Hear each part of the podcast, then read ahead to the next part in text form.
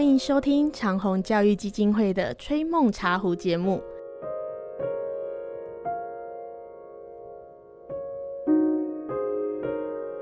各位小朋友、大朋友，欢迎收听《吹梦茶壶》。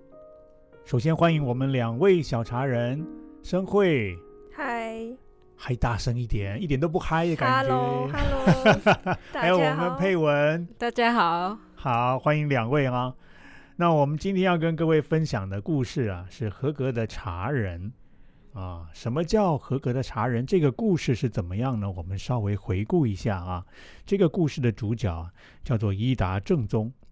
那么他跟我们曾经介绍过的丰臣秀吉啊，还有德川家康啊，他们都是同时代的日本著名的武将啊。啊，他不止勇敢善战，同时也是一个大茶人啊。这是在日本那个时代很特别的一个特色。那么有一次呢，这个伊达正宗他的属臣，也就是他的家臣呢，一位名叫片仓小十郎的人，举办了一场茶会啊，要来款待他的老板伊达正宗。那么在茶会里面呢，小十郎为老板准备的料理十分的简单，有什么呢？也就一碗小豆饭，还有几块腌制的咸鲑鱼而已。哇，各位，这员工帮老板准备了啊，老板我要请你了，就请这样子一碗饭呢、和几片腌的咸鲑鱼而已啊。那当然，老板会开心吗？当然不开心了。满怀期待而来，一达正宗呢，看到这样的粗茶淡饭呢，连筷子都没动一下，马上就露出非常不满的脸色，说：“你用这么简单的料理来招待你的主君，你也太无礼了吧！”哦，各位啊，在那个时代是老板可以决定员工，不是只有决定员工工作薪水的年代哦，是可以决定员工生命的年代哦。老板这么生气的，员工怕不怕？当然害怕了。可是这小十郎呢，一点都没有做错事那种害怕的样子，哎，他反而很认真的跟他的主君伊达正宗说：“我记得主君您在打仗期间，哦，原来伊达正宗现在正在打仗期间呢。以前在打仗期间，现在也是一样啊，往往都只用小豆饭加几块干鱼来果腹啊。所以我今天才特地花了心思。”做出这样的招待，哦，在听了这小十郎啊毫无惶恐畏惧，反而很认真的回答之后呢，哎，伊达正宗立刻放下了他身为主君的身份哦，他不会啊板着一个老板的脸孔哦，他反而跟小十郎说：“，请原谅我的失言。”哦，这伊达正宗不愧是一个出色的明君呐、啊，马上就跟他的下属小十郎低头赔礼，表示歉意了。好，这个故事呢，我们就简单回顾到这个地方。裴文想到这篇，我就想到我就是出国玩多吃大鱼大肉嘛。哦，然后呢？结果我一下飞机就肚子很饿，但是我最想念的美食就是泡面嘛。我们这种年轻人最爱吃的，嗯、就其实泡面是最残忍的食物，知道吗？尤其啊，是我在学校上课的时候，学生在下下面泡泡面，在吃面的时候，哎呀，对老师是非常残忍的。香喷喷啊！啊，所以我觉得，就是他用很简单的饭菜就去招待，其实就不一定是不尊重，或是不想要招待他。我觉得这样别有一番风味哦，别有一番风味啊 啊！就不是说简陋不好，你觉得就像泡面也是很香，类似这样的意思了。啊，好，申慧呢？就是我觉得小十郎他有在关心自己的主人，因为现在是战争期间，那个如果主人吃太好的话，有可能也会被民众抱怨，所以他也怕主人吃不惯那些大鱼大肉，平常就是吃吃一些简单的食物，突然吃那么好的话，怕他会不舒服。所以就是简单的给他吃一下就可以了。哦，生会讲了好几个原因呢、你看有怕他吃的不舒服，大鱼大肉啊，怕民众的观感不佳呀。那我们大概知道一下，在那个年代啊，他们没有什么民众的观感，这些啊，它不是民主时代哦，民主时代民众的观感就是说，在日本那个时代是武士的时代，就武士是最大的，所以他要吃什么，他不会在乎老百姓怎么看。哦，这个是我们先知道。那当然，你说他吃大鱼大肉会不会不舒服？我们可以回过头来看这个故事啊。这个伊达正宗接受招待前来的时候，他心里面本来满怀期待，觉得会吃到什么，就是要大鱼大肉啊，就是要好吃的啊，你不能只给我一碗泡面呐。哦，就是这样的心理啊，所以他也不是怕吃坏了。那我们怎么去留意这个故事啊？基本上我们分两个人的角度来看，一个是正宗的反应，一个是小十郎的反应。他们两个都查人哦，查人在处理事情啊。跟一般人，如果我们说都一样，那我们要问他学茶的过程对他的生命有产生什么样的影响改变吗？好像就没有了。有学茶没学茶都一样啊。我们要这么去去认识这一点呢。那如果他学过茶的人呢，他来处理事情不一样。我们说他在茶里面确实得到一些滋润他的生命、改变他生命模式的一些重要的养分。那这个不是一般的茶人。我们这个案例就是看这个地方。啊，那伊达正宗呢？这个人的反应什么？员工要招待他了，他真的要去吃料理，这是要去吃料理。料理本身是重点，就像我们前面看到茶会，就是喝茶是重点。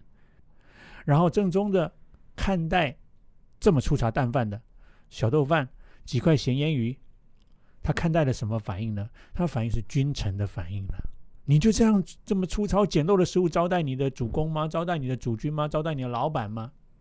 这说明什么？这个老板到会里面接受招待的时候，他没有放下自己的身份了。哦，我们人其实很难切换身份的哦，尤其身份越高的人，他身份越难切换。嗯，将来可以慢慢去留意了。哦，明明现在来参加一场宴会，他什么身份？佩文，他是客人。对，他的身份就是客人而已，知道吗？可是他怎么样？他不是把自己当成很单纯的当成客人，我是老板。老板在哪里？老板？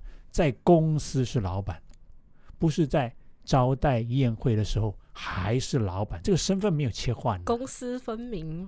对，这样，那这怎么这当老板当习惯了？其实我们每个人都有很多身份呢，譬如生会，很多身份，学生呐，学生，嗯，学生还有呢，家里是儿女，儿女，然后免费老公，对对，免费免费啊。哦，那我们很需要哎。对，免费老公。佩文呢？有听过那种举例，嗯，就像老师他在学校就是老师嘛，对。可是他就是他社会角色，嗯，就他在他家庭同时也是别人的爸爸跟妈妈，对，别人。所以他在可能教导学生的时候，可能会忍不住就会多一些关心之类，就希望那个小孩可以走上正道。嗯，这个是好事啊！哦，把家里面的这个当爸爸、当妈妈关心孩子的关怀带到教室里面就对了。可以有一些是职业伤害，知道吗？还是有了，一定会有，一定会有。把学校的带回家里面去了，在学校是老师，回家还在当老师。小孩比较可怜啊，不止的可怜呐，那老公或老婆也很可怜的，知道 被当成小孩在教，所以这个就是我们呐。人要稍微有一点敏锐的觉醒，我的身份现在是什么身份？我到什么场合我得要切换了？那通常我们呢，啊，一般人呢，身份还算容易切换。就身份地位越高的人呢，有时候越不容易切换，因为放不下那个身份了。一达正宗就是这个问题了。啊，当时他已经是主君了哈，带领了多少的军队了？所以这时候员工招待他，当然你怎么这样招待你的老板呢？太太不用心。那另外一个角度是小十郎的反应啊，通常我们被老板这么一骂，我靠，什么反应？紧张了，而且那个时代是决定我们生命的老板了，决定我们生死老板，我们一定更紧张。小十郎一点紧张都没有，这不是一般的员工啊，光是这个镇定，他绝对经过很长一段时间的锻炼了，他生命的稳定性跟一般人遇到情况突然就措手不及、惊慌失措，完全不一样的反应哦。这个是真正在茶里面得到很大养分的一个人，这个小侍郎，那不止没紧张，还很认真的对他主公说：“其实这是我们将来都要学的哦。老板指责我们的时候不用怕，老板为什么指责我们知道吗？觉得你的是错的，意见不合啦，觉得是错的，意见不合。